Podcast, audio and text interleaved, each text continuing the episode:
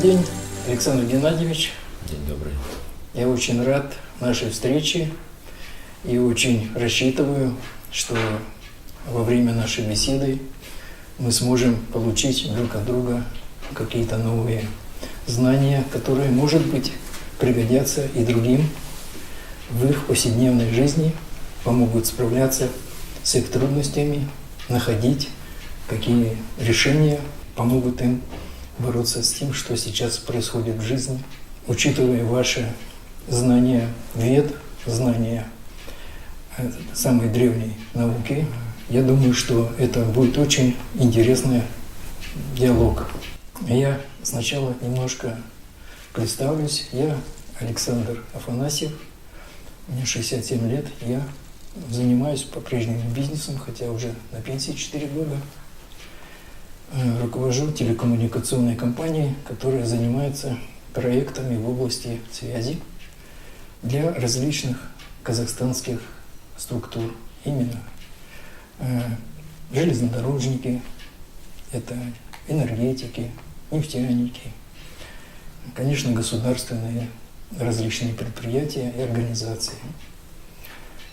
Ну, связью я занимаюсь потому что получил такое образование радиотехническое в свое время. И э, считаю, что современный мир построен так, что связь, когда она развивается в каком-нибудь государстве, она способствует повышению обмена информацией между людьми, позволяет им быстрее с друг другом общаться, а, соответственно, общение и передача информации способствует их развитию и движению вперед. Связь вообще это современный, что ли, атрибут жизни людей. Как вы считаете, как вы относитесь к этому? Ну, я думаю, что это сейчас необходимо в современном мире. Связь с нашим образом жизни – это просто необходимо. Я помню, что когда я еще учился в школе, на связь была телеграмма самая быстрая, это, ну, молния там. Угу. А так письма у нас были. Письма, телефоны переговоров сложно было. Это нужно было заказывать, ждать, приходить вовремя и так далее. Не у всех были свои телефоны даже дома. Вот, но письма шли, я жил на Дальнем Востоке, а родственники были в Алмате. Примерно недели две письмо шло. И две недели обратно еще письмо шло. Значит, месяц мы ждали ответа, примерно, если писали письма. Такая была связь. Сейчас, конечно, мы все видим по-другому. Сотовый телефон у каждого. Можем говорить с любой точкой мира, на самом деле, где угодно. И люди стали больше общаться, конечно. Все ускорилось по по этой причине. Жизнь быстрее стала. Ритм изменился жизни что информация стала быстрее передвигаться, интернет, телефоны. Да, жизнь изменилась благодаря связи, мне кажется. Правильно вы говорите, потому что я помню, когда мы реализовали проект сельской связи в Казахстане, мы поставили свыше двух с половиной тысяч каналов в те поселки, где цифровой связи не было, а связь по проводам, ну что это такое? Это два провода, это значит один разговор. Цифровая связь – это сразу 30 разговоров по тем же двум проводам. И, конечно, та радость у людей, когда они даже в, своей, э, в своем поселке друг с другом вдруг начали разговаривать. Ты приходи ко мне, ты заходи ко мне. Конечно, это общение, прежде всего, очень сильно, так сказать, подвигает общество вперед. Но самое главное, э, все-таки, что несет эта связь, содержательность этой связи. Сейчас э, в моем представлении очень сильное влияние интернет оказывает, особенно на молодежь, э, с помощью каналов связи осуществляется подача для особенно совсем юных школьников, там, передача сетевых игр, в которых они как заходят, так и, так и остаются там. Их ни папа, ни мама не могут выдернуть из этих гаджетов, из этих девайсов. Все из-за того, что хороший канал связи, высокая скорость, и все на маленьком устройстве там происходит как будто бы в жизни. То есть жизнь уходит, ускользает от этих ребят, от молодых, э, когда раньше ученики учили в школе, они читали больше книг, и интернет отсутствовал, соответственно, оторвавшись от книги, они шли и рассказывали друг другу или посещали фильмы, кино смотрели, и потом также делились друг другом, общались, обмениваясь, кто что посмотрел или кто что прочитал. И сейчас такой, э, э, можно сказать, элемент общения, непосредственного общения у людей потихонечку пропадает. Люди пишут смс люди, соответственно, пишут электронные письма. Э, простые письма разучились писать, книги практически не читаются. Ну и, соответственно, происходит какая-то перестройка в сознании, как вы считаете? Интересно, что сказали. Как бы парадокс получается, что да, связи стало больше возможностей, а общения меньше. В итоге, да? Наоборот, все. Может быть, вот как вы сейчас отметили одну вещь, я подумал, может быть, потому что когда больше возможностей общаться, доступа, может быть, общение становится более, скажем, поверхностным. Может быть, даже без какого-то серьезного повода. Потому что когда мы писали письмо, и мы знали, что только через месяц получим ответ, мы каждое слово там выверяли, вот, что-то самое важное, ценное хотели написать. То есть мы были собраны на самом лучшем, на самом как бы главном, были сосредоточены на каком-то вот таком концентрированном каком-то моменте. А сейчас можно по каждому поводу просто поговорить о том, о сём, поболтать, или вас написать, просигналить, что, что я тут, и тут, и тут, и тут. И при таких скоростях уже вот информации и передвижения, это связано каким-то образом. Нам некогда даже поговорить, а, пообщаться глубоко, чтобы время выделить друг другу, потому что, ну, ну дорого тоже, телефон, деньги связывают связь с тем, что это оплачивается. Вот такой парадокс можно наблюдать, как вы говорите. Ну, с другой стороны, э, как пример такого очень полезного составляющего, что в интернете можно сейчас находить очень быстро ответы на вопросы, рецепты для здоровья того человеку, который вдруг заболел, какое-то лекарство, узнать его свойства, качества и так далее. Это очень важный момент. С другой стороны, конечно, хотелось бы ваше мнение услышать по поводу того, что а вообще стоит ли человеку заботиться о своем здоровье? Ну, все равно, раньше или позже, все равно же как-то придет эта нехорошая пора, когда начнутся проблемы, и человек будет готовиться к уходу из жизни. Я слышал, что раньше в монастырях были старцы, которые э, уходили из жизни полностью здоровые. То есть, когда советские врачи их вскрывали на предмет обнаружения какого-нибудь криминала, они сказали, братья, я в воскресенье ухожу, от вас.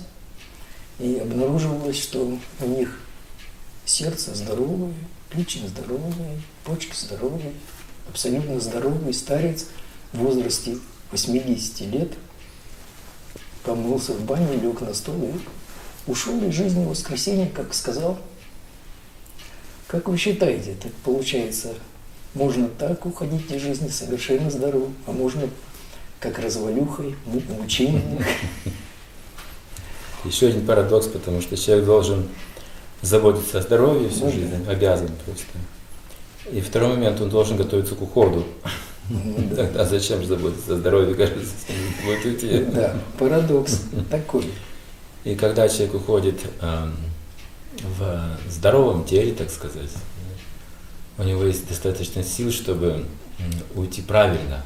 Вот. Поэтому жизненная сила нужна будет ему сосредоточенность ума, спокойствие ума, момент смерти как раз это самый важный фактор.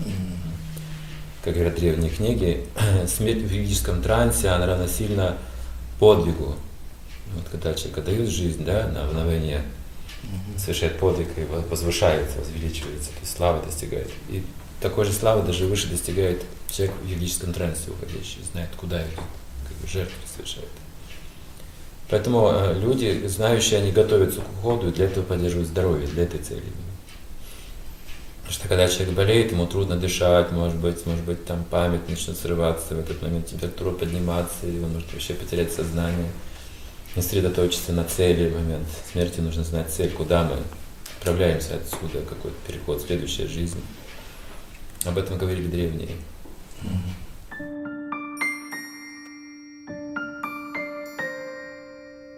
Как нас учили в школе, что плох тот солдат, кто не мечтает быть генералом. Ну и мы думали, что развитие, успех – это карьера отлично. Вот ты рабочий, стань прорабом, потом стань выше, куда-то выше. Все же из рабочего класса у нас были в то время, в советское время, но есть карьера. И таким образом появляется ну, какое-то соревнование между людьми или там, ну, карьеризм также проявляется, борьба за высокое положение, за власть тоже, неизбежно. Даже в советском обществе эта борьба все равно существовала в карьере. Не за деньги, тогда зарплата была уравнена более-менее, вот за карьеру боролись люди.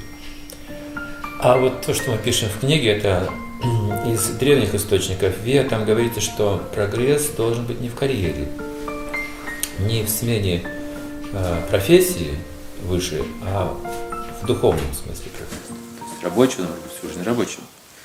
Инженер может быть инженером всю жизнь работать. Учитель может учителем быть всю жизнь. Прогресс не в этом, прогресс в их духовных качествах. Вот это уже развитие идет в обществе, прогресс общества. Ну что ж, от грустных моментов хочется перейти немножко в э, более радостные события в жизни. Э, вот эти вот неправильности какие-то у человека, которые он относится к себе, к своему здоровью, это всякие излишества, там, курение, алкоголь, так сказать, добровольное, так сказать, э, уничтожение части своей жизни фактически происходит.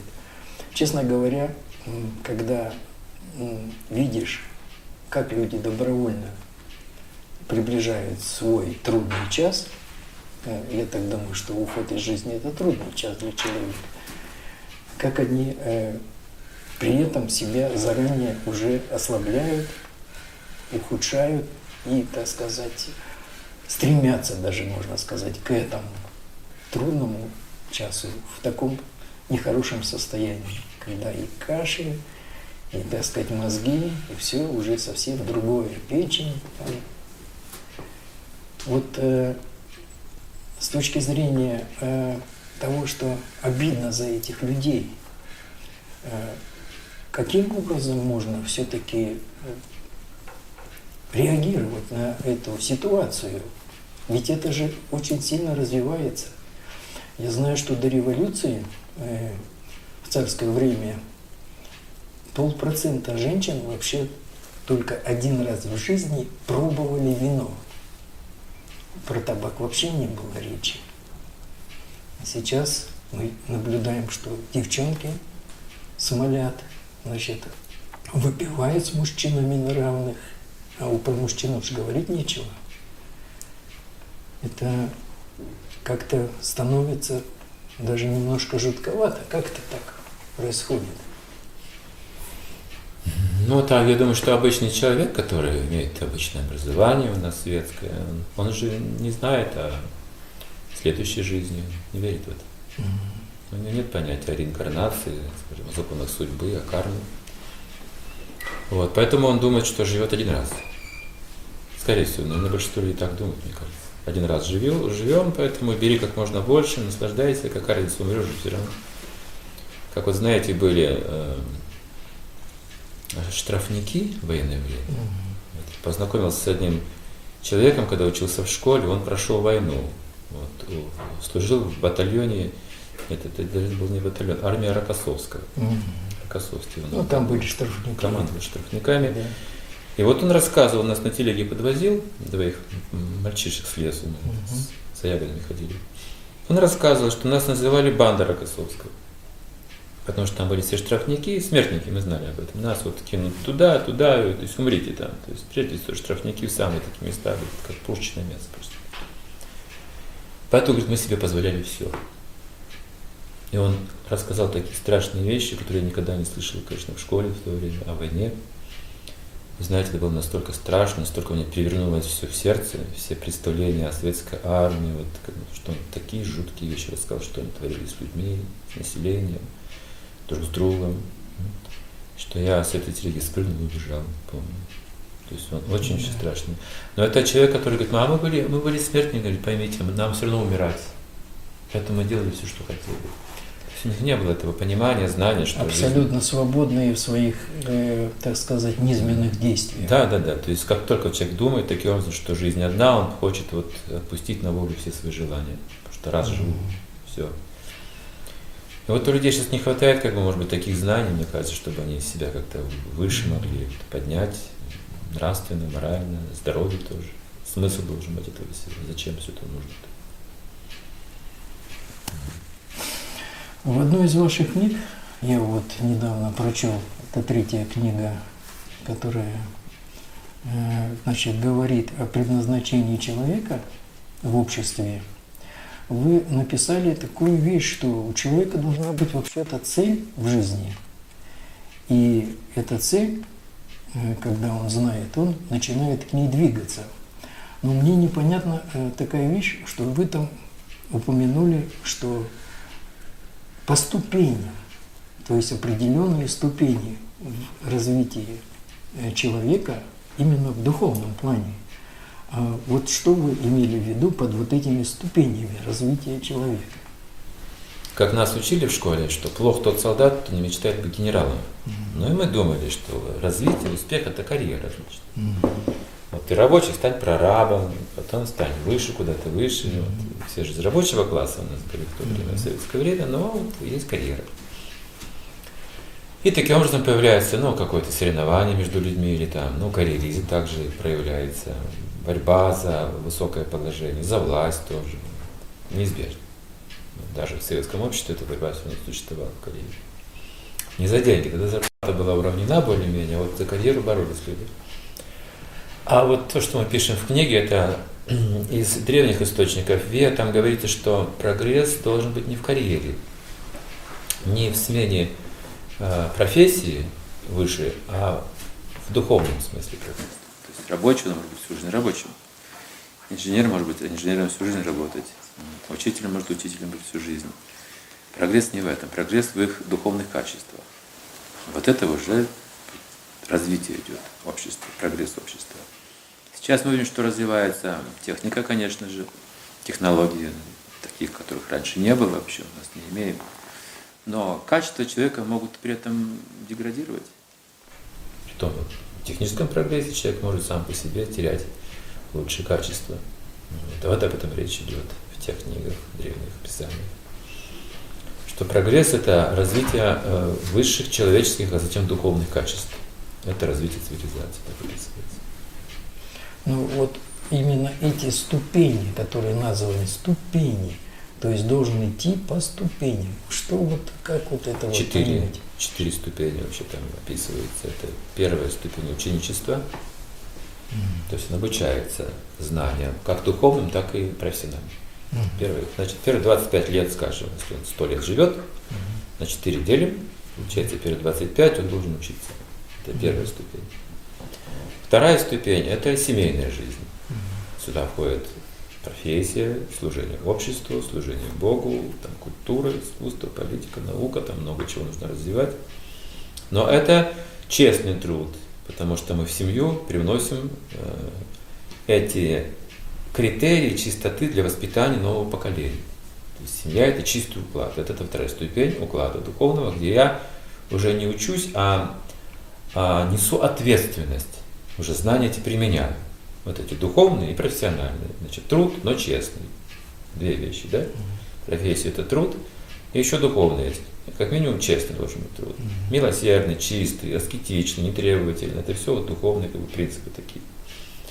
И затем, когда человек выполняет семейный долг, у него дети вырастают, он уже как ну, к пенсионному возрасту приближается, третий уклад начинается. Это мудрость отшельника. Отход от дел от семейных, от профессиональных, углубление в духовное еще больше. То есть уже с опытом жизни человек приближается к познанию Бога, абсолютно истины. И последний этап жизни, завершающий, это подготовка к уходу. Полное отречение от мира. Это высший духовный уклад. Вот эти отреченные люди должны иметь самое сильное влияние на общество. Это самые чистые и знающие люди, это отреченные. Как же они же отделены от общества, как правило, тогда, вот эти отреченные. Он полностью погружен уже, так сказать, в собственное духовное состояние, что он достиг определенных высот своего духа, крепости этого духа. И фактически, кроме общения с Богом, наверное, у него и других занятий-то, получается, нет на этом четвертом этапе. То есть он где-нибудь в лесу. У меня был один такой знакомый, он на три года ну, взял, смотался на Алтай, на гору, там где-то священная гора, Белуха или как там, там называется, и просидел там отшельником три года. То есть он как бы вот э, решил, что отреченность вот такая, общение, с, вот он перед Богом сидит, кто-то там ему что-то принесет, пропитание какое-то, потому что все же знают, там человек сидит, он там в каком-то этом скиту там себе сделал какую-то земляночку там какую-то на горе и живет себе там отрешенный совершенно. Как же вы э, говорите, что влияние? Наверное, влияние что? Вот он показывает, что он аскет для тех, которые ему приносят еду, или он показывает, что он совсем уже рядом, так сказать, приблизился к, к высшему, так сказать, э, Богу. Он отделен социально должен быть, социально отделен от общества. Это как гражданская смерть называется. Нет работы, у него уже нет семейных да, сидит там весел, да. да. Но он связан через наставление. Вот когда к нему приходят, там что-то принесут, он mm. говорит ценные вещи. И люди, значит, слышат об этом, приносят в общество. И так они управляют отреченных. У них ни власти, ни денег, ничего нет, но есть глубокие духовные знания. Поэтому к ним приходят с вопросами, либо они даже путешествуют специально, чтобы дать какие-то лекции, общение дать, поделиться этим всем. То есть они влияют на общество. На все. То есть отрешенность в то же время нахождения в обществе. Да, время от времени. То есть приход. Вот, кстати, он приходил сюда, здесь у нас как-то был какой-то такой конгресс, э, всеобщий конгресс э, разных религий.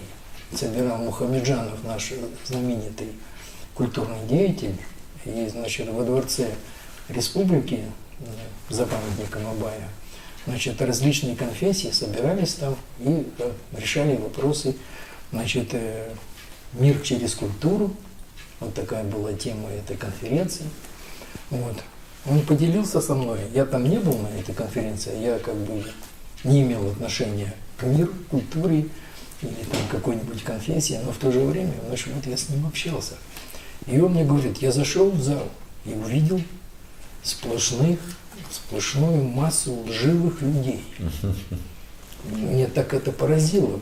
Ну, как я его понимаю, он, в принципе, уже после такого отшельничества в, Алтай, в Алтайских горах, он обрел какое-то, видимо, э, видение человека сразу, так сказать, что из себя человек это представляет.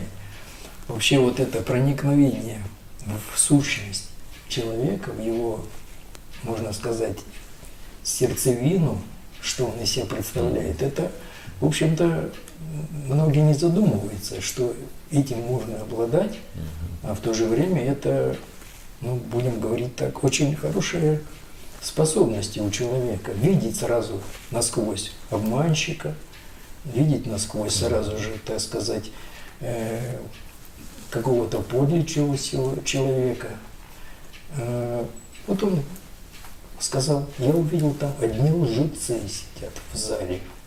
Да, и, то есть ему, ему нужно было сказать правду да. обязательно. Да. То есть отшельники или отреченные, вот эти монахи, они должны говорить э, правду, не льстить людям. У них нет ни денег, ни власти, ничего. Да, они не зависят ни от чего, вроде бы. Как бы. Василий Блаженный, допустим, вот таким, что-то подобное. Ну да, вот э, в русской православной церкви есть такие святые, там, я уж не знаю их, но какие-то бабушки, которые были отреченные и все время говорили все, что они понимают о происходящем вокруг них событиях или о людях. Вот, Ну, наверное, вот как вы к Ванге относитесь, наверное, она тоже что-то такое говорила, то, что видела в людях. Да, она видела что-то, конечно. Ванга наиболее, наверное, яркая такая предсказательница. И она понимала людей также, вот кто видел, общался с ней, она понимала хорошо людей, чувствовала их, хотя глаз не имела, вот, да, имела такую способность. Когда у человека нет глаз, это все равно тоже отшельничество. Ну да. Только одни страдают от этого, а другие вот общаются с Богом. Главное не страдать.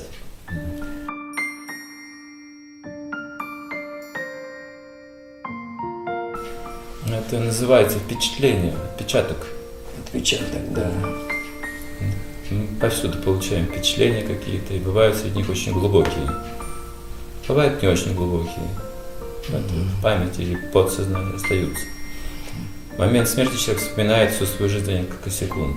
Все это как бы сохраняется, но не всегда это можем помнить, ясно.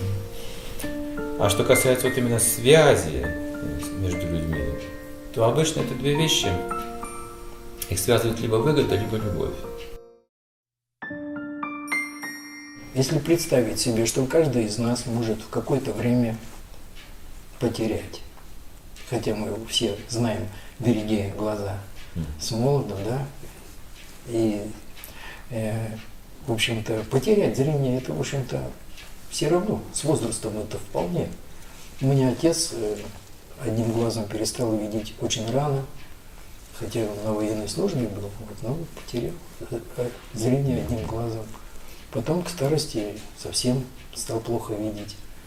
И сохранял такой дух, написал книгу о своих трудных годах, о своем детстве, когда он с умой, с братом пятилетним ходил по деревням просить кусок хлеба, потому что матери было семеро детей, а отец умер. Нигде, негде было взять куска хлеба. И все это вот написал в такой книге, и как он потом, соответственно, достиг, ну, мож- можно сказать, материального человеческого счастья, материального. В духовном плане я думаю, что он перед смертью вот, не смог, э, так сказать, найти в себе силы реальные, потому что он утратил все, чему он служил в жизни. Это значит партия, идеалы, коммунизм, борьба, соответственно, за это все, за эти идеалы. То есть он ушел разочарованный и опустошенный. Вот такая грустная история. А у вас были такие же идеалы? У как у меня, вы знаете, у меня была вера в то, что все, что я делаю, я был партийным человеком, и даже здесь в Алмате возглавлял одну, ну, занимаясь производственной деятельностью, неосвобожденным партийным секретарем такой крупной компании, как Козлту. Это фабрика по производству пластмассовых изделий с четырьмя филиалами. Вот. Ну, значит, э, что значит, э, мне указывают мои близкие, когда сейчас вспоминают то время? Что я действительно говорил всегда, что жизнь состоит из плохого и хорошего. К хорошему надо стремиться и быть честным, и бороться за то, чтобы хорошее побеждало. То есть я верю в то, что хорошее должно победить. И если говорили, что там трудности какие-то, или нечестные какие-то коммунисты, там, или какая-то коррупция, где-то что-то, я всегда говорил, что обязательно наступит расплата этим нечестным, этим коррупционерам, наступит расплата все равно. Я искренне верил в светлые идеалы, э, которые проповедовал э, коммунистическая мораль, идеология коммунистическая.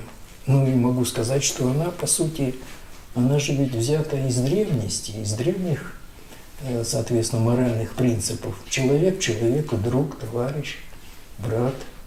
Ну, вообще, действительно, если даже такое взять, что мы как братья сидим сейчас, разговариваем, да, и можно это почувствовать, понимание друг друга, как брат брата, к примеру.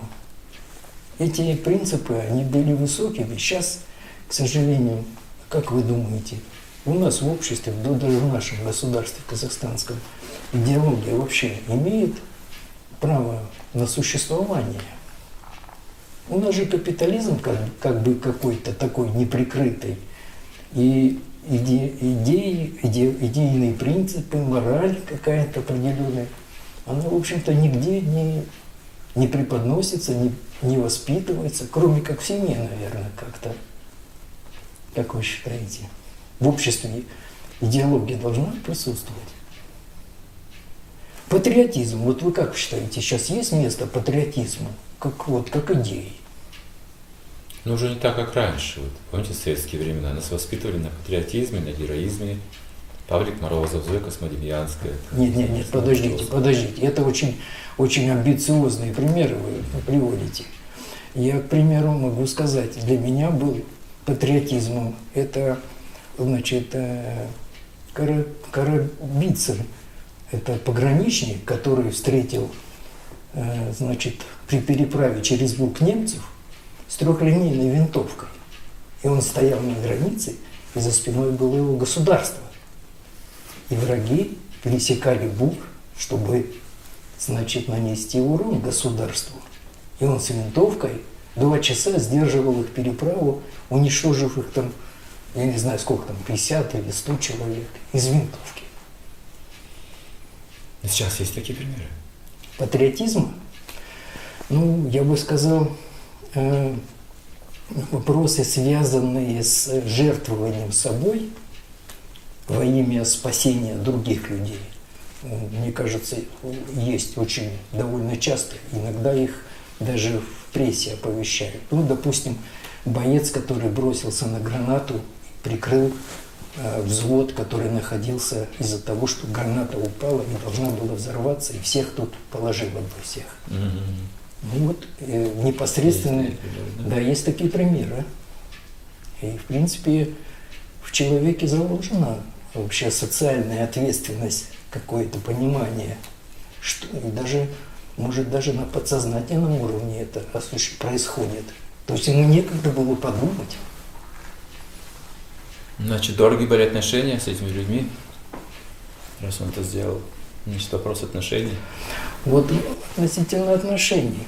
Вы знаете, вот э, я встречал очень много философских книг, в которых про отношения говорится о том, что они э, осуществляются не случайно, во-первых, и во-вторых, что наши э, так сказать, духовная составляющая наша, она обладает какими-то нитями, которые во время контакта одного человека с другим, они замыкаются и сохраняются длительное время. И вот эти нити, как бы, они бывают очень крепкие, действительно. То есть это могут быть честно говоря, та же самая банда, правильно, вот они друг с другом, где-то там чего-то, кто-то себя выручил, кто-то не выручил, а кто-то, значит, все. Вот у меня установились связи внутри этой банды, к примеру, как члена этой банды. Или же э, вот студенты ездили, допустим, на стройотряд. Там очень четко сразу проявлялась вот эта вот связь, связка. И все очень четко, как бы сказать, коммуницировали уже ну, даже не на вербальном уровне, разговаривая там. Они понимали друг друга с полуслова. Во время работы в оборонной промышленности мне приходилось быть на длительных командировках, на испытаниях боевого, боевой, боевых машин, двигателей. И вот подготовка, занимавшая 15 дней на одно испытание, когда она обходилась 500 тысяч долларов, улетала в трубу за один только пуск, раз, и они улетели. Вот. И трудность, когда проходила эта подготовка вся, настолько людей сплачивало, что, как сказать, юмор определенный, трудности, которые встречались для всех, они все как-то сразу же становились общими. То есть вот э, люди становились единым коллективом. Вот это вот общность очень важная вещь. И, и отношения вот это вот людей друг к другу, они оказываются во многих книгах описывается, что только насчет вот этих, этих связей. Как вы думаете, эти вот э, реальность э, людей, представление о том, что с кем бы ты ни поговорил, с кем бы ты ни столкнулся, можешь с ним никогда больше не увидеться, но у тебя всегда останется вот эта вот ниточка, если ты с ним э, скоммуницировал, пообщался. Это называется впечатление, отпечаток. Отпечаток, да. Мы повсюду получаем впечатления какие-то, и бывают среди них очень глубокие. Бывают не очень глубокие. Mm-hmm. Память или подсознание остаются. В момент смерти человек вспоминает всю свою жизнь за несколько секунд. Все это как бы сохраняется, но мы не всегда это можем помнить, mm-hmm. ясно. А что касается вот именно связи между людьми, то обычно это две вещи. Их связывает либо выгода, либо любовь. Mm-hmm. Ну да, если человек любит всех, можно же быть такое представить, что человек любит всех. Как вы думаете? Ну, это великий человек. А вы что? Я тогда очень нескромный, потому что я на всех праздниках, когда кого-то там чествуют или я попадаю в такую обстановку, мне говорят, скажите что-нибудь. Я всегда говорю, я люблю вас всех. Значит, необычный человек. Нет, это искренне, между прочим. И знаете, что интересно? Если вот подумать о том, что действительно каждый человек заслуживает твоего внимания и твоего отношения к нему как человеку, достойному вообще как бы общению с тобой, и что ты ему нужен, и он тебе нужен, может – оказаться так, что ты ему очень нужен. Вот такая мысль, между прочим, она настолько сильно устанавливает сразу же взаимоотношения. У нас в коллективе, кстати, нету карьеризма. Нет карьеризма? Нет карьеризма. Вы знаете, никто... У нас, у нас вот кто приходит, и даже бывает, что уходит из нашего коллектива в другие компании, все э, вспоминают о том, что в нашей компании легко работать. У нас нету за спиной там кого-то. У нас, если шутят по каким-то там, над каким-то там пошу, пошучивают, там все такое, но шутят с пониманием этого человека, что он не может быть другим. А он такой вот. вот это, это необычный коллектив тоже. Да. Вы что-то необычно говорите. Но, на таком фоне вот мы сейчас живем, видим столько всего да. разного. А вы знаете, я вот э, на работу хожу, Правда, это слово я очень не люблю. Работаю от слова раб. То есть я провел свой день в занятиях и получил кормушку за то, что он делал. Рабство. То есть все привязаны к тому, за что они получат. И эти занятия для многих и бывают неинтересными. Даже э, тяжелыми, что ли, обязанность какая-то, нести вот это вот, трудиться, рабство. Э, я всегда говорю, что в компании нашей, я как директор этого небольшой компании, я всегда говорю, кто вновь приходит на работу. Вы, если пришли к нам работать, вы сразу уходите. У нас работать не получится. Мы не любим, кто у нас работает. Вы не должны работать. Все удивляются. А я сразу же поясняю. У меня есть принцип такой. Если вы что-то делаете, это должно быть вашим делом. Ваше дело – это то, что вы делаете с максимальной тщательностью, с вашим максимальным интересом, творчески. То есть в любое дело можно внести творческий элемент. И тогда это дело вас будет э, благодарить, увлекать давать результаты. И ваши плоды вашей деятельности, вашего дела, они будут всем видны. И они обязательно будут в конце концов вознаграждаемы. Уже не знаю, как там, то ли вашим моральным, так сказать, состоянием, то ли в финансовом плане. Но занимайся своим делом так, как будто, как это вот, ты можешь это сделать лучше, чем кто-нибудь это сделал. И поэтому, может быть, вот за 13 лет работы в этой компании, я думаю, что в принципе вот этот дух некоторый я немножко смог внести. Многие могут рассмотреть это как чудачество какое-то, может быть, неправильность какую-то в современном мире, где все зависит от денег, ты мне, я тебе и так далее. Но я во всяком случае стараюсь так, чтобы это стало всеобщим да, таким духом. Да, когда я учился, нас именно так вот обучали жить. С интересом, с удачей, с творческим.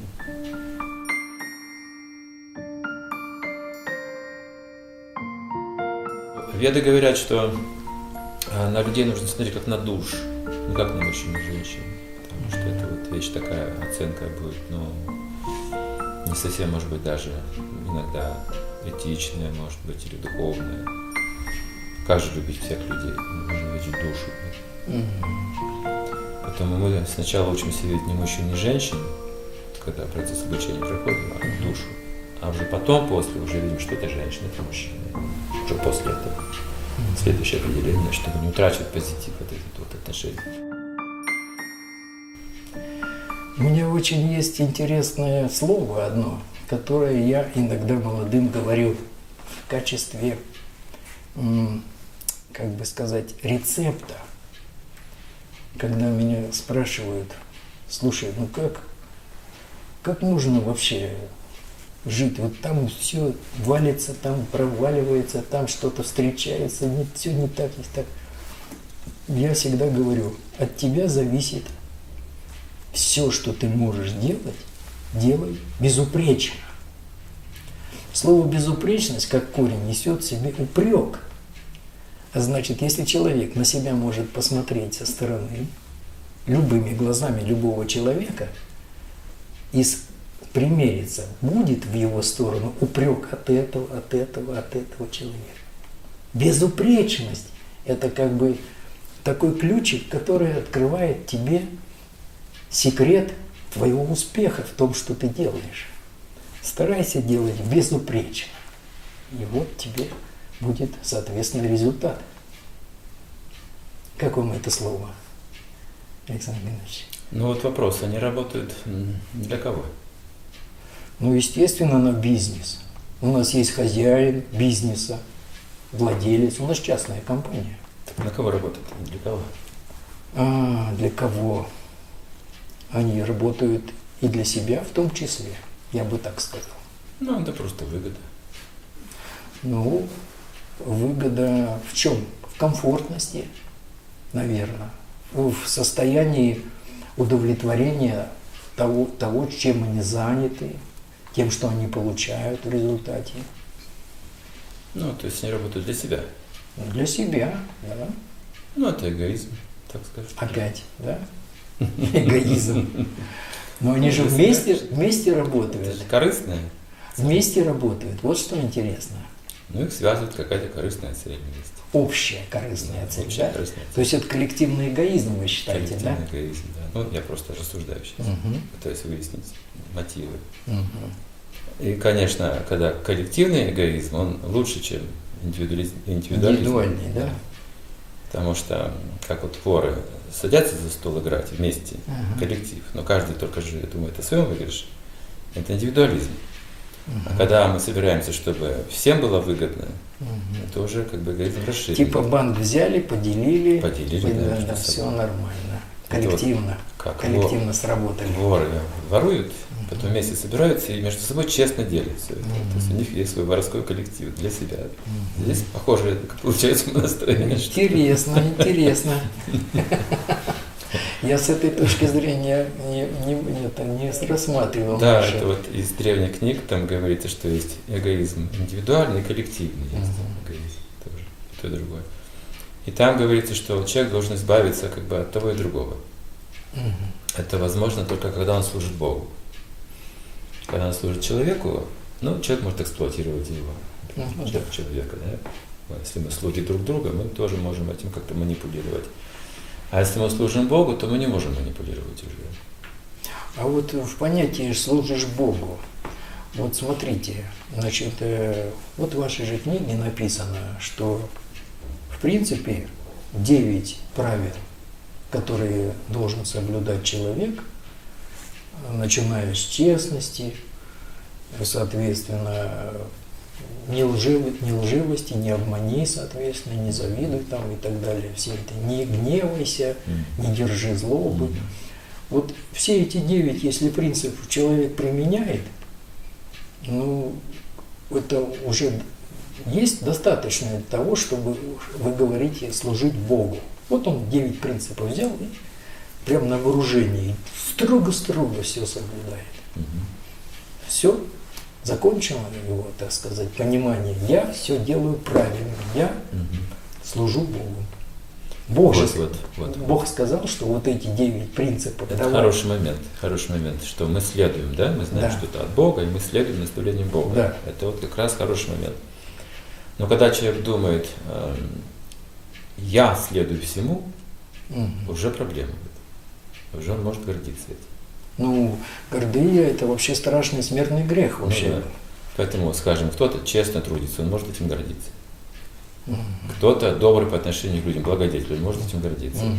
Помните, как Иисус говорил, что кто больше дал? Та, которая пятачок положила на алтарь, или те, кто все сыпет на алтарь? Ну да. Но та, которая пятачок положила. Последний пятачок свой, Последний, да, она да. большую жертву совершила. Поэтому как бы деятельность может быть в разных качествах. В невежестве, в страсти, в добродетели. Мгм. Хорошая вещь какая-то. Но в невежестве означает, что человек это делает слепо. Не зная зачем и кому. Слепо. Ну, автоматически делает. Простите. Бездумно. Простите, бездумно это может быть, что он приобрел это как сущность своего характера внутри себя. Вы знаете, как вот в древнем э, Риме делали рабов, э, красильщиков. Глаза выкалывали. Сначала учили навыкам, как макать в краску, куда класть, несколько операций выучивали, а потом глаза выкалывали. И вот человек всю жизнь функцию выполняет вот, в невежестве, в слепоте. как-. Вот функционер, он неосмысленно работает. Не думает, почему, зачем так все устроено. Просто вот ему говорят, деньги платят, за это кормят, Кормит. он работает. Ну, жизнь, понятно. да. А в страсти э, он делает это честно, но старается хорошо, как можно лучше, но чтобы славу обрести, чтобы люди заметили, чтобы престиж у него был, уважение в обществе было, чтобы взамен быть также Ну, богатым. То есть ответную реакцию ждет Да. страсть. В страсти, В да? страсти, да, в страсти. Удовлетворяет себя в этом. Да, но работает хорошо, Ну, чтобы понятно. уважали, чтобы видели, что он работает. Ну, получает же ответ. Да, и слава, вот, и слава, богатство, может быть, уважение он получает взамен обязательно в страсти. А в добродетель он делает бескорыстно для Бога именно. Поэтому, когда человек даже соблюдает эти девять принципов, важно для кого он их соблюдает. Как вот просто слепо это делает.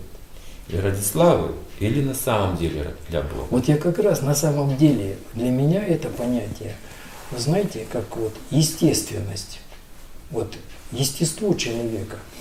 Встречаешь старушку, она живет одна, все ее покинули родные, она в своем домике живет, огуречики садит, там все такое. К ней пришли, она, ну, не то что Божий дуванчик, она прям светится добротой, внешне, так сказать, опрятная, чистая. Огурчики в подоле предлагает, слушай, у меня такие хорошие огурчики, дарит их тут же. Не задумываясь никакой, ни со славе, ни о страсти никакой. Она, естественно, сама по себе. Она близка к Богу же ведь, по-моему. Это материнство, энергия материнства. Материнство. Естественно, энергия материнства развита.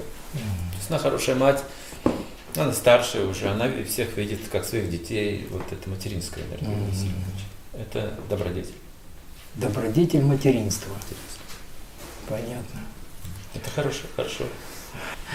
Как говорят э, ученые-психологи, что человек может быть разным в зависимости от обстоятельств. А, ну да. То есть обстоятельства меняются, как вот жизнь, да, поворачивается таким вот другим боком, и все меняется. И люди могут падать, кто становится бомжем. Много бомжей, кстати, после развала Советского Союза появилось, потому что люди веру потеряли. То есть обстоятельства были нормальные, хорошие люди, все. Но вот подрыв веры, и все, человек упал, слаб. Это с женщиной может происходить, с мужчинами, с женщинами еще болезни это происходит, они же тоньше устроены. Вот. Веды говорят, что на людей нужно смотреть как на душ, не как на мужчин и женщин.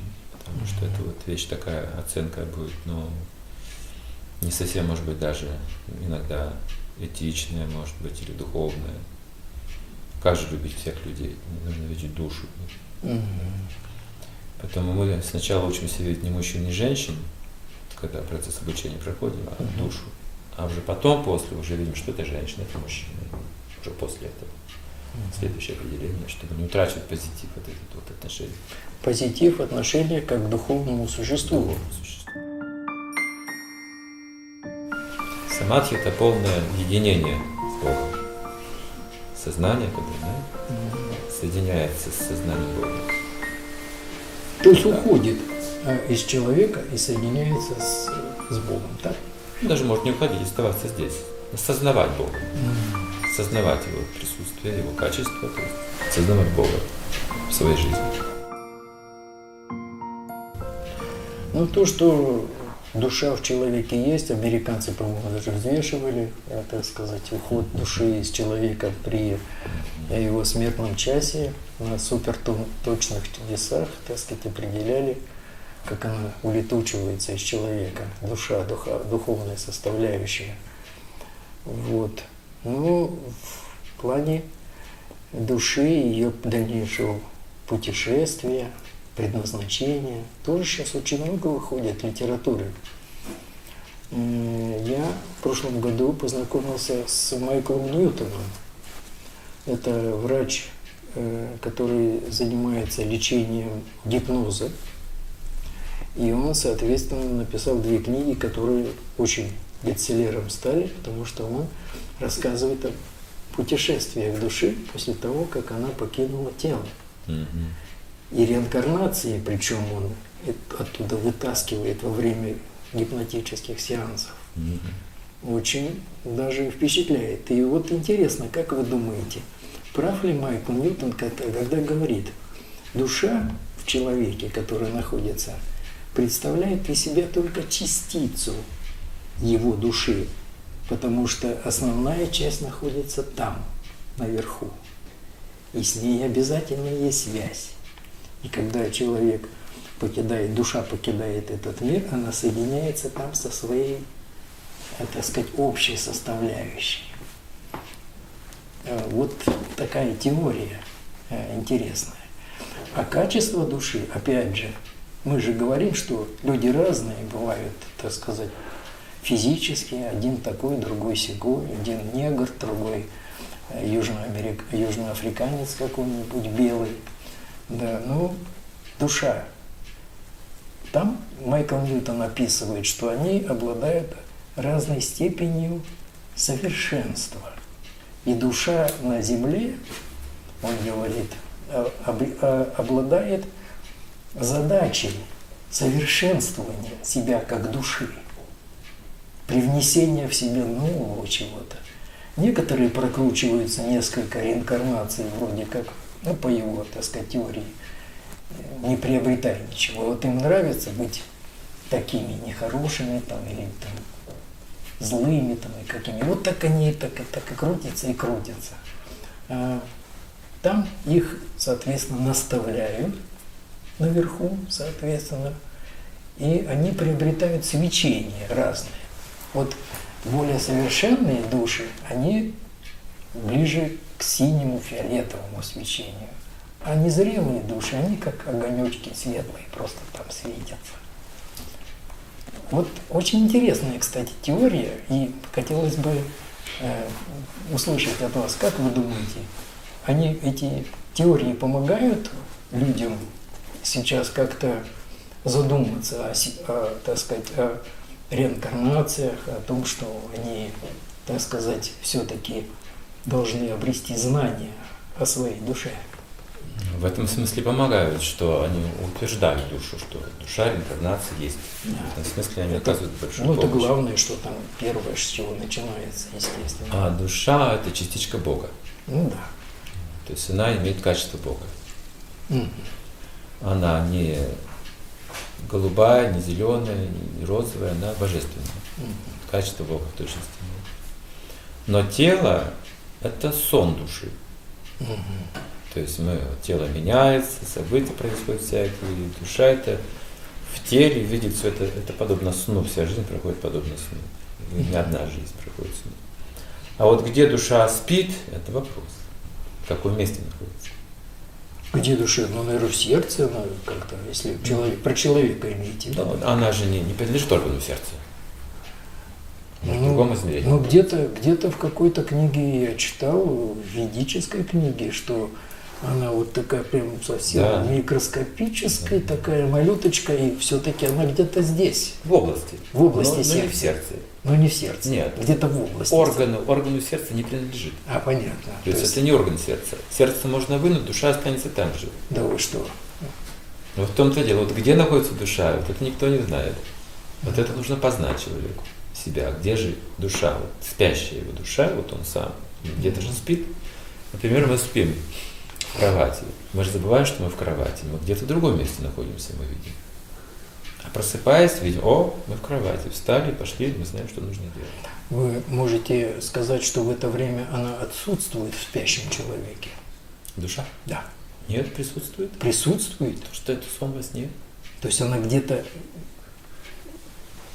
где-то, Это сон. это сон. Она все там же находится, не, не меняется. То есть она спит.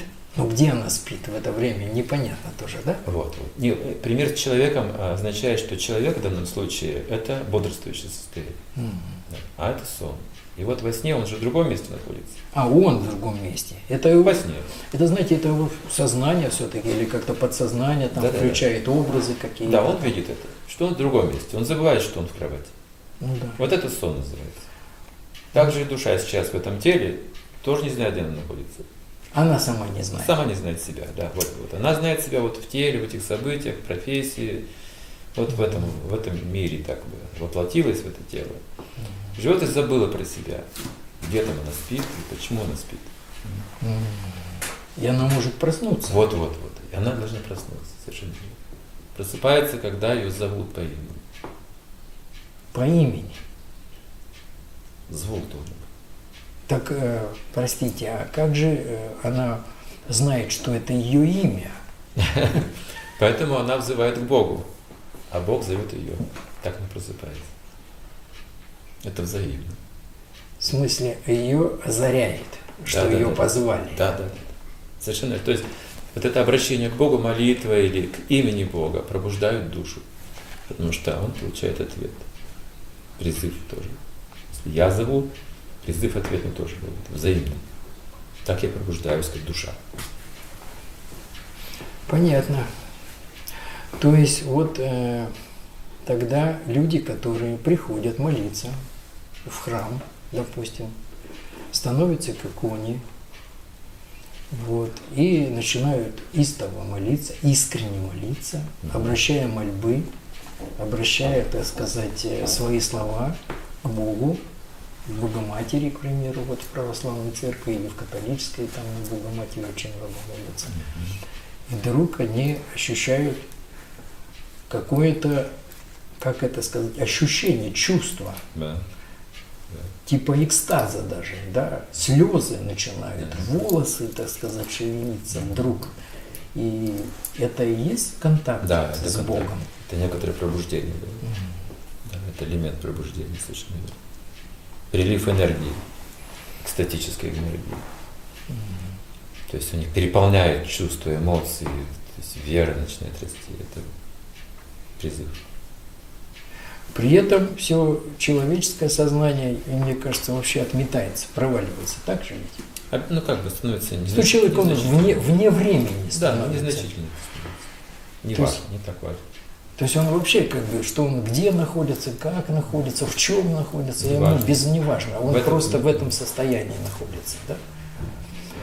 Вы знаете, я э, вот э, прочитал давно, лет 20 назад, э, «Жизнь Вивекананды» и «Жизнь Рамакришны». Раман Раван написал очень хорошие книги такие. И описывал состояние, когда человек, тот же Рамакришна или Вивекананда, значит, они э, погружались в это состояние такого экстаза, их кожа раскалялась, нагревалась до, до температуры, что она вся краснела, они как в, равно в печке находились. И вот это состояние, они вообще не находились вне этого мира, я так понимаю. Это вот то же самое фактически, да? Да, да. Разновидности есть э, этого экстаза, этого состояния, самадхи, высшая считается форма сознания. Понятно. Самадхи – это полное единение с Богом. Сознание, которое да, соединяется с сознанием Бога. То есть уходит э, из человека и соединяется с, с Богом, так? Даже может не уходить, оставаться здесь. Осознавать Бога. Сознавать Его присутствие, Его качество, то есть сознавать Бога в своей жизни.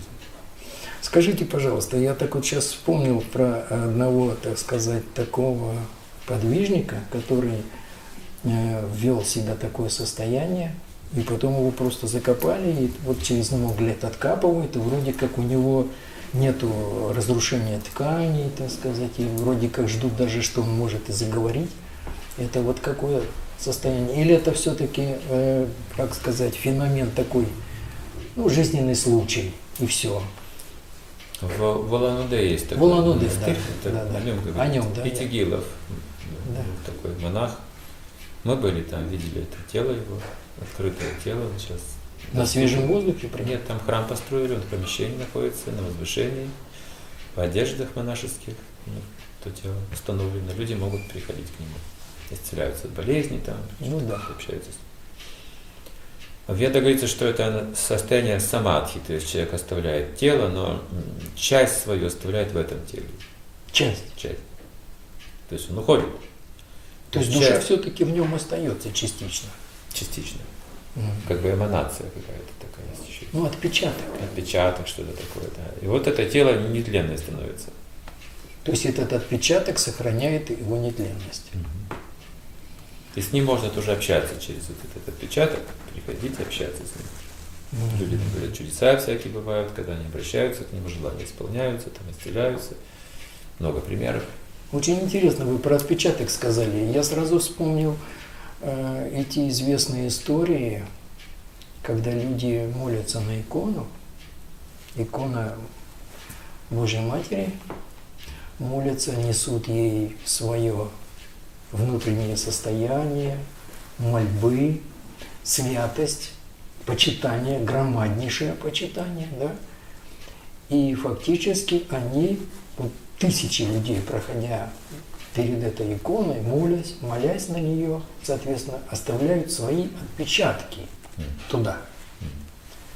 Интересно, феномены такие случаи описаны, что такие иконы, будучи потерянными или спрятанными от врагов, там завернуты в хорошие материи, в сундуках, закопанные, раскапывались через 100 лет или там через 50 лет.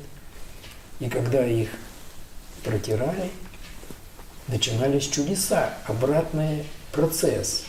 Эти отпечатки, как бы во время хранения его в замкнутом пространстве, они там как э, генератор работали, вырабатывали вот это вот воздействие, обратная связь, как бы там появлялась, и они становились чудотворными прям сходу. Только открыли, и сразу же и исцеления пошли, и, так сказать, богоявления всякие пошли, чудеса пошли, и вот его сразу на этом месте строят храм, помещают эту икону.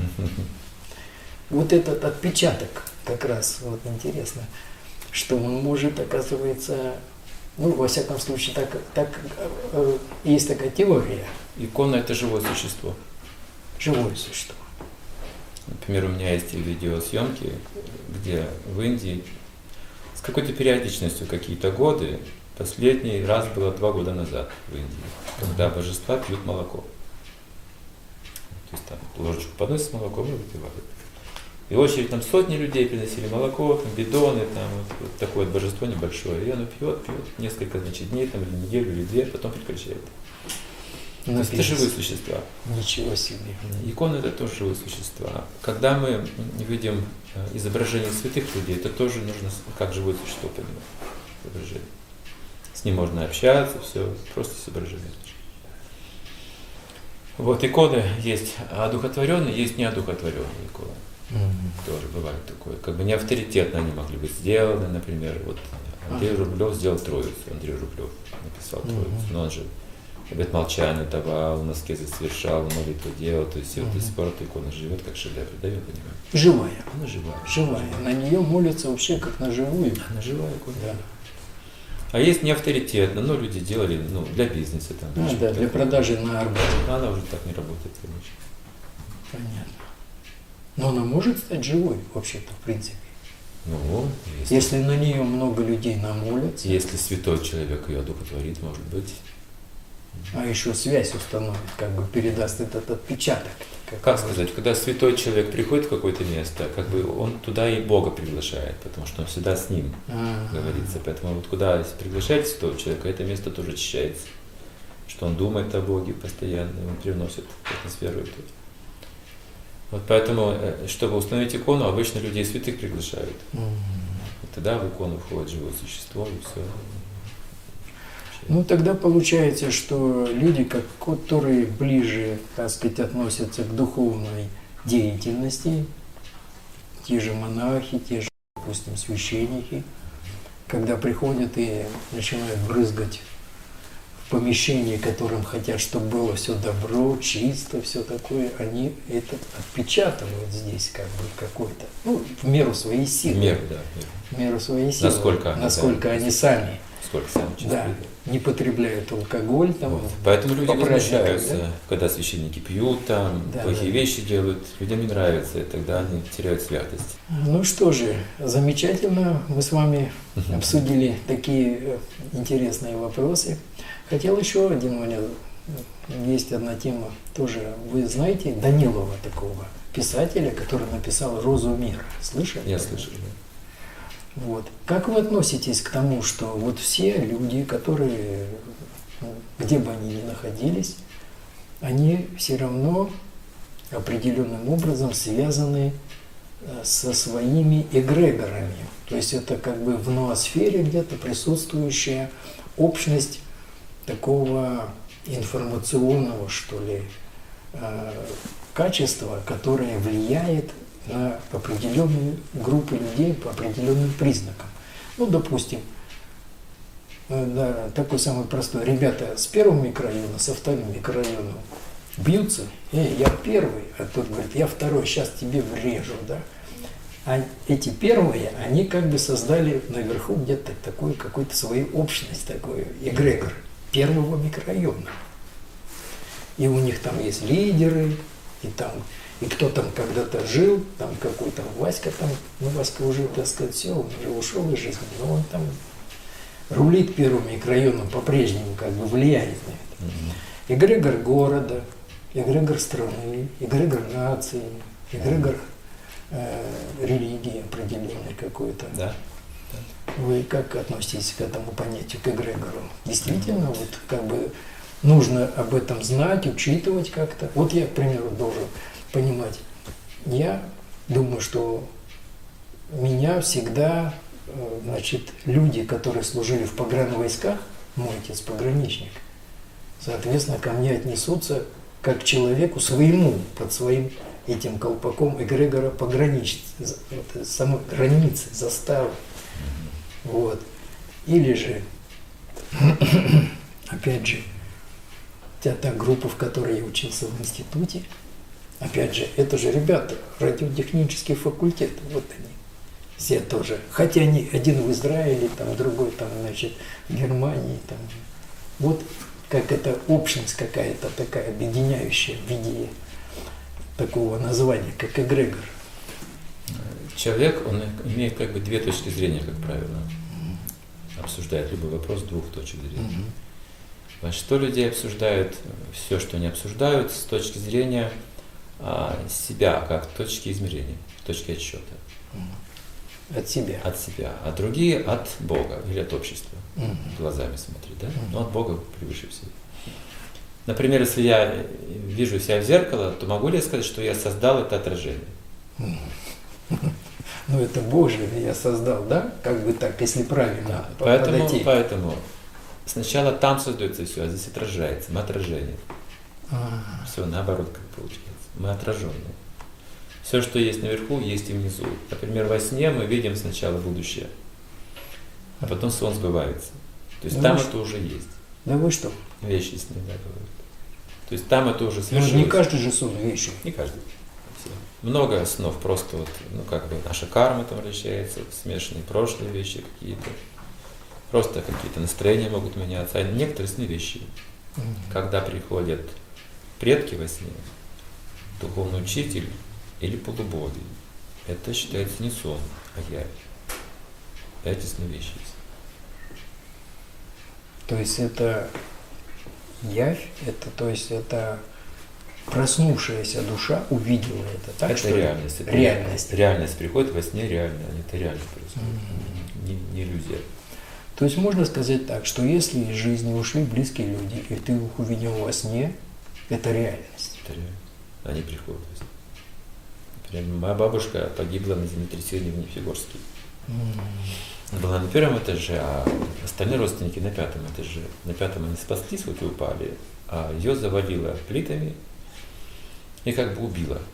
Но когда разобрали плиту, увидели ее э, постель, кровать, вот и там пепел только был. То есть там еще пожар был, оказывается. Ну, понятно. И вот эм, она приходит во сне к своей, значит, э, дочери, к средней, и говорит, вы думаете, меня плитами убило? Говорит, я сгорела. Ух ты ж. Рассказывает о своем Да, рассказывает. переживании перед смертью, что она горела. там. И самое удивительное, что все родственники сразу в это поверили. М. Сразу почувствовали, что это вот была Реальность, реальность. Понятно. Ну, я слышал, что приходят еще неприкаянные как бы души, что те, которые, ну, удерживаются воспоминаниями, Мгм. так сказать, предметами, которые им принадлежали, пользованием этими предметами и постоянным вспоминанием о те- тех близких, которые ушли. Вот. Э, вот у, у мусульман, к примеру, один раз как бы делают захоронение и потом его не посещают. А у китайцев каждый год праздник. Они идут туда, и причем они своего предка помещают не только там, где они его захоронили, там они поют, танцуют, несут цветы, угощения, угощаются сами там. Они его еще помещают рядом со своим домом в виде какого-нибудь камня с надписью, что он здесь. И он их оберегает, охраняет и все такое. Вот.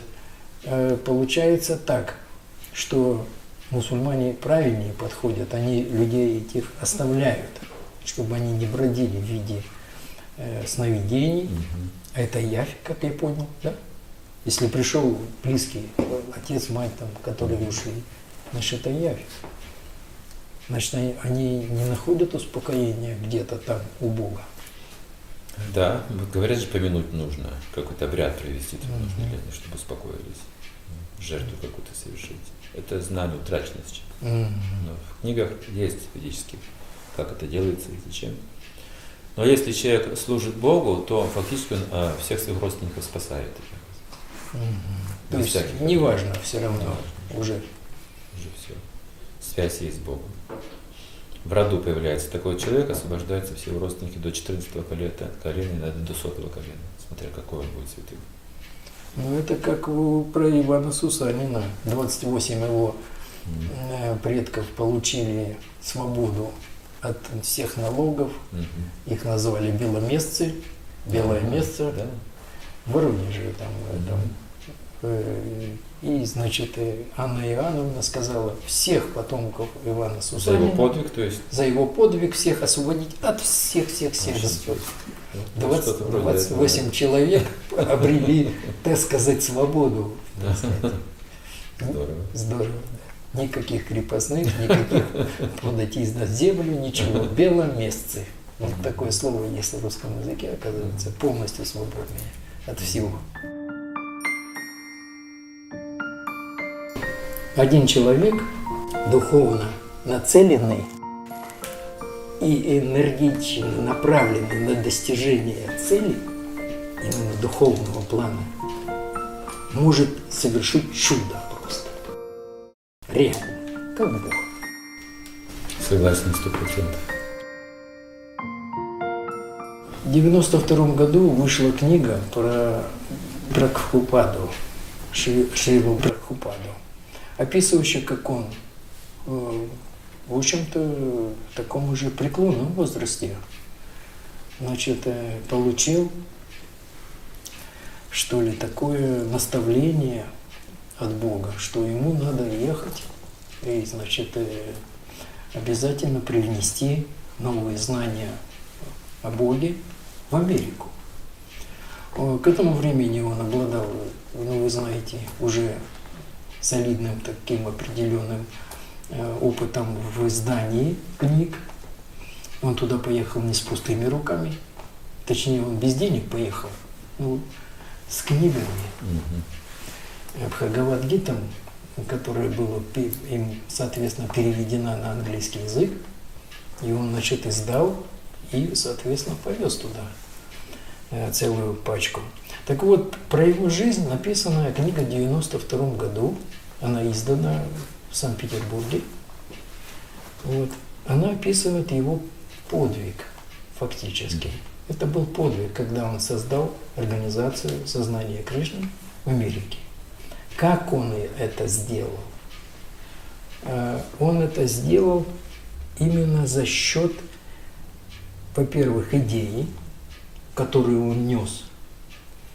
Он нес идею о том, что каждому человеку нужно обладать этими знаниями, во-первых. И он никого не отвергал.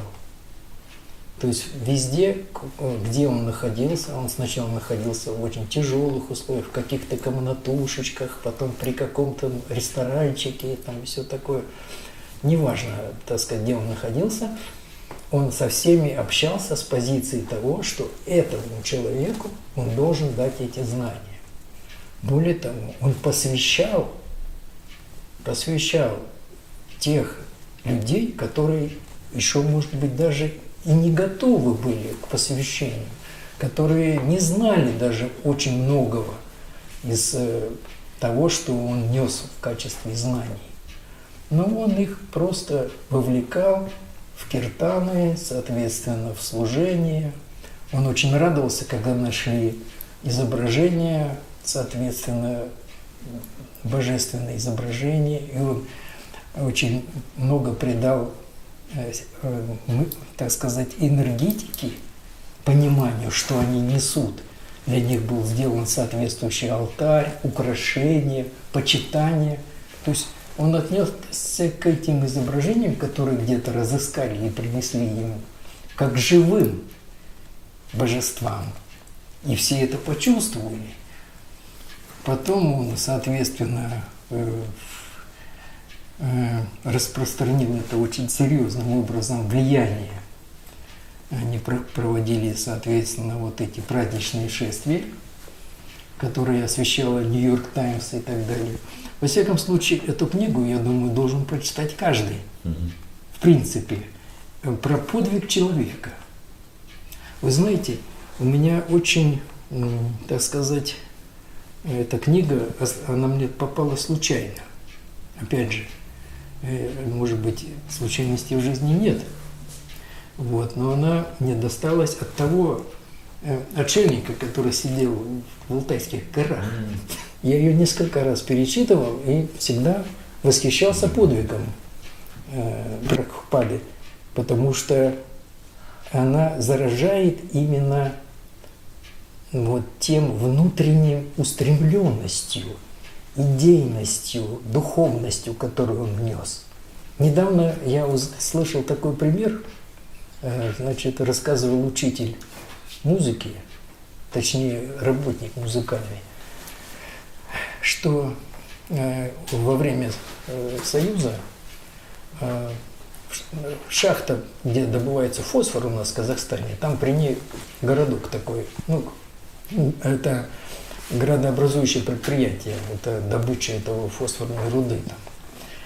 Туда приехал, ну, была музыкальная школа, такая, какие-то там 3-4 комнатки. Приехал парень из Новосибирска, очень прекрасный баянист. Его взяли на работу в эту школу. И он сказал, ну что это за школа?